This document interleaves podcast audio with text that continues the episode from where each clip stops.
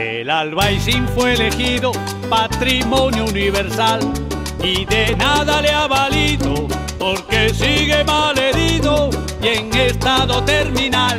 Pues ha llegado el momento de saludar ya aquí en la mañana de Andalucía al juez Emilio Calatayud. Muy buenos días, Emilio, ¿qué tal?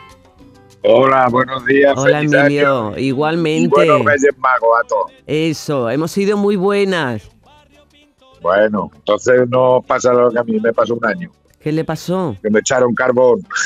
Pero de verdad, ¿el de verdad o del dulce que se come? No, del dulce, pero bueno, la primera impresión fue el carbón, no vean la habitación. Claro, Es que ese año los reyes cambiaron después de habitación, pero de El entrada fue el carbón. Sí, sí, mira, le- como a ti, Sí, ¿ves? le Le hicieron la bromita, la bromita la dichosa. bromita que en el, Sí, el, sí. el primer momento te encoge el corazón, ¿verdad? Dice, pero, pero yo qué he hecho, Sí, pero yo qué he hecho. Claro. Eso es muy buena. Sí, sí, sí, ¿Qué eso le, me va a pasó a mí pedir, un año. ¿Qué le va a pedir a los reyes, Emilio? ¿Qué le va a Pues mira, ya como soy mayor, pues yo que, que me dejen como estoy, ¿sabes? Pero Sí. vamos, cualquier cosilla, ya, ya se conforma uno. ¿Y hay algún Pero yo he mantenido siempre la noche de Reyes, Sí.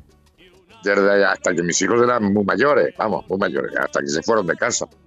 Y luego además tengo la anécdota de que yo fui paje de, vamos, rey mago, aquí en Granada. Ah, cuando fue de fue? las noches más bonitas de mi vida, en el Hombre. 96. En el Claro, 96. fíjate. Claro. ¿Hay algún juguete concreto de su infancia que recuerde? Sí. Mira, yo, como he oído a una oyente, yo jugaba mucho a los vaqueros y a los indios, Sí. y luego a los ciclistas. A los A los ciclistas. ciclistas. Sí. Sí. Eran figurillas de ciclistas y entonces con un dado echaba yo carreras con, con- por el Ah. pasillo de mi casa. bueno. Y luego ya el que marcó una época muy, que duró muchos años fue una escalestri que nos echaron los reyes, pero a, a los hermanos mayores. Ajá. Es más sencillo. Pero ese después lo fuimos ampliando, lo fuimos ampliando y estábamos en la universidad y seguíamos jugando con el escalestri. Pero ya lo- lo ampliamos. A mí, a mí lo, lo del escalestri era que había que montarlo y desmontarlo, porque claro, dejarlo Sí. montado No, todo el tiempo. O hacían la maqueta, ¿no? Es que, claro, Sí, yo- sí, lo sí. que pasa, yo, yo lo comenté antes que yo tuve uno y me lo iba montando mi padre. Llegó un momento mi padre se lo llevó. Se lo Sí. llevó a donde Claro. él trabajaba porque es que no había sitio en la casa para tener ese Claro. pedazo de maqueta. Claro, claro. Nosotros fue el básico, fue el básico, pero después ya con el tiempo lo fuimos Claro. ampliando los hermanos Mm. Y ya en donde veraneábamos teníamos un, porche y lo dejábamos allí instalado y hacíamos competiciones, pero muy buenas. y luego ya el último así que ya que me sirvió porque yo siempre me ha gustado eso. Bueno, la que sí me esto fue la última así que yo recuerdo ya fue una pluma estilográfica, Sí, una parque y con esa hice yo la carrera, hice todo, vamos y las Anda. oposiciones y todo. Qué bien. Y le, tra- Todavía la tengo, Suerte, le la trajo suerte. le trajo suerte, eso es. Eso es, eso es. Y ahora los nietos hará la ilusión de los nietos, ¿no? Claro, ahora la- los nietecillos que vendrán el sábado a recoger eh, los Reyes Magos. Claro que sí. Eso es lo más bonito, eso es lo más bonito. Pero mira, yo la anécdota que tengo de cuando fui Rey Mago fue que yo terminé Sí, la cabalgata, porque íbamos al ayuntamiento y saludábamos desde el ayuntamiento, en fin. sí. Yo terminé la cabalgata con el con el, el mantón este que llevamos, Sí, la el capa. traje, llen- 20, 30 chupetes.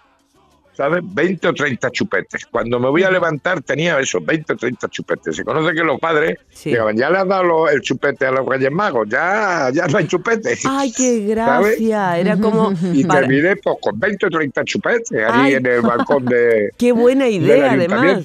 Qué buena Sí, idea. sí, sí. Ya como se le han dado al Rey Mago, ya no hay chupete. Y luego al día siguiente estuvimos en los, en los hospitales Sí, con los viejecillos sí. eh, y la misma cara que los niños. Claro, Mm, La Claro que misma sí. cara que los niños. Claro que sí. Le dábamos un transistor, un transistor sí, y la misma cara que los niños. claro. ¿Y cuántos kilos de, de caramelo pudo tirar eh, ese año, Uy, Emilio? yo, te- yo terminé con agujetas, yo no sé, yo terminé con agujetas.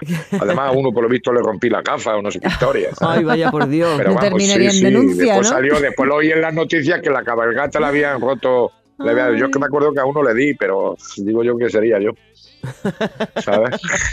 Pero fue una noche preciosa. Claro. Al- algunos, algunos reyes magos y algunos pajes y algunos tiran, con- tiran a dar, ¿eh? Tiran Sí, sí. con, con fuerza, ¿eh?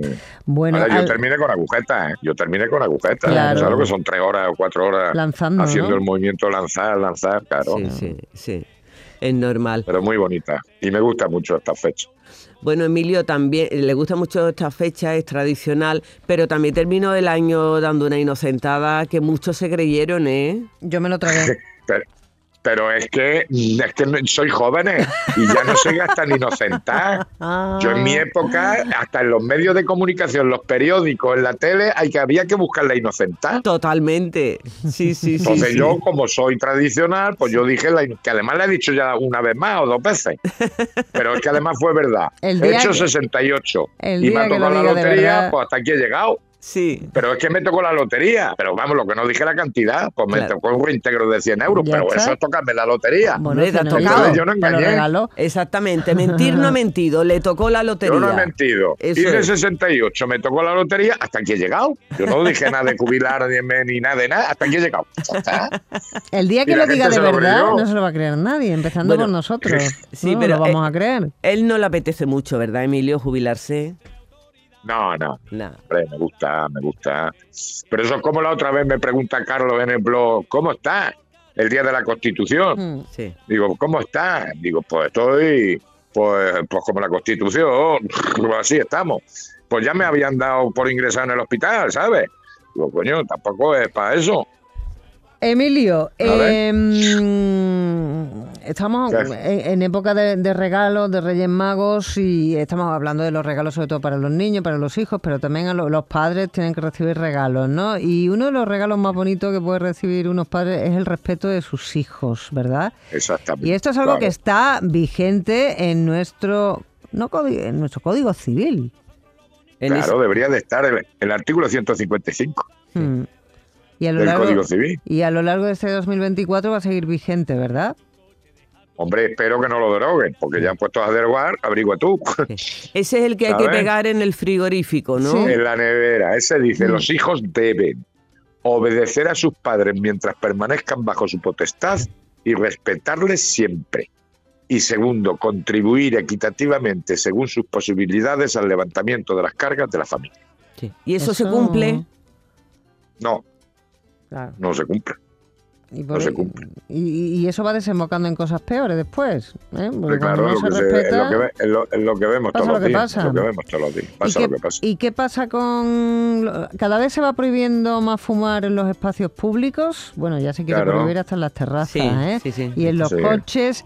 Y, y sin embargo. Sí, pero mm, después la gente viaja en Falcon. ¿no? ¿No hicieron una, una, una reunión de líderes políticos en Arabia Mm. Saudita, de gobernantes y tal, para el ecologismo? Y todos fueron en Falcon. Sí, bueno. ¿Cuánto Ya. contamina un Falcon de eso? Digo yo, vamos, que no No, lo bueno, sé. sí, pero no es por el tema de la contaminación, sino también por, por la Entonces, ¿por salud de los más jóvenes. Claro. Porque es que ha salido Bueno, pero una la noticia. salud, de- pero los gases del Falcon también caen al suelo, ¿no?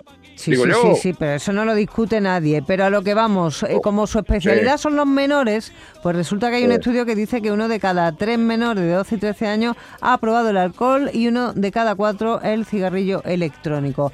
¿Cómo, Sí. muy rápidamente, cómo le inculcamos a los niños que no se fuma y que no se beba alcohol? Pues diciendo que no, diciendo que no, si tienen más información que antes. Ya. Y perdón por la expresión, pero en mi época, el que no fumaba con 14, 15 años era maricón. En mi época.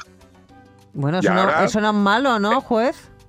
No, no, eso no Ah. es malo, pero en aquella época salían todos los artistas buenos y toda la historia fumando. Ya. Sí. Bueno, afortunadamente, Ahora, porque- ¿cómo ha que es que cambiado hay prohibir, es que a los niños hay que Mm. prohibir y decir, aparte de que tiene información del cáncer, de toda la historia, es que hay que saber decir que Mm. no Mm. y ya está. Ya, pero cuando Coño, salen, como con el móvil. cuando salen está, de casa hacen otra cosa. Que, y ahí bueno, no pues puedes esperar a controlar. ver si huele, si no huele y si no, ya está. Ya. Hay cosas, hay cosas que afortunadamente van cambiando con los tiempos y es que eh, cada vez se intente que se fume menos y que lo de Ya. maricón no sea una cosa mala. Juez, que tenga muy felices reyes.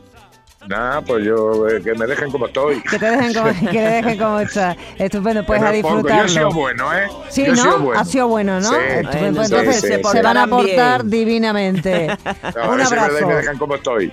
Un, Un beso muy grande a abrazo. todos. Un beso, Emilio. Adiós. Nada, volvemos en unos minutitos aquí en la mañana de Andalucía que vamos a hablar de personas mayores al volante. ¿eh? Sí. Y vamos a hablar también de música porque nos visita un sanluqueño que toca la guitarra, que compone y que canta. Ya lo estoy viendo yo ahí.